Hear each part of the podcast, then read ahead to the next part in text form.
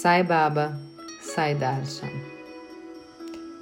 You are the cause of karma. You are the result of karma. Until you think of me as separate, until you fear death, until you feel you are the doer, till then only will karma exist.